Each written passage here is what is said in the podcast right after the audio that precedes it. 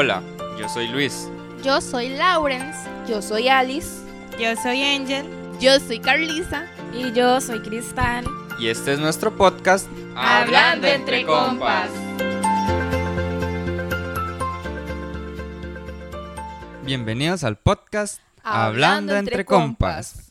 En el anterior podcast conversamos sobre la ansiedad y hoy les vamos a citar algunos trastornos que provoca la misma. Recordemos que los trastornos son una alteración del funcionamiento normal de la mente.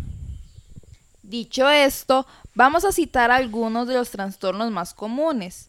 Trastorno obsesivo convulsivo, trastorno de pánico, fobias, incluyendo la fobia social, trastorno de estrés postraumático, entre otros. Fobia específica. Estas personas tienen un miedo intenso y persistente ante determinados objetos o situaciones específicas. Algunos ejemplos son volar en avión, ver sangre o ver algunos animales. Fobia social. Estas personas tienen un miedo intenso y persistente cuando se encuentran ante otras personas, ya que temen quedar de una forma humillante o vergonzosa ante ellas. Las personas con ese trastorno perciben que la gente los juzgará de manera negativa y frecuentemente tienden la sensación de ser inferiores, diferentes o inaceptables. Muchas veces se preocupan por síntomas como ruborizarse, sudar o temblar ante los demás.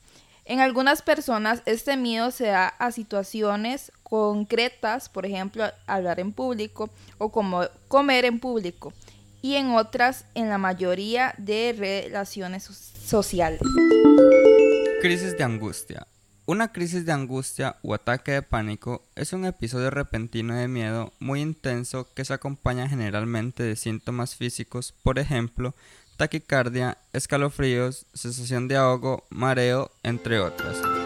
Y también provoca pensamientos negativos sobre estos síntomas como lo pueden ser miedo a sufrir un infarto, miedo a perder el control, miedo a volverse loco o hasta llegar a darse el caso de el pensamiento de morirse.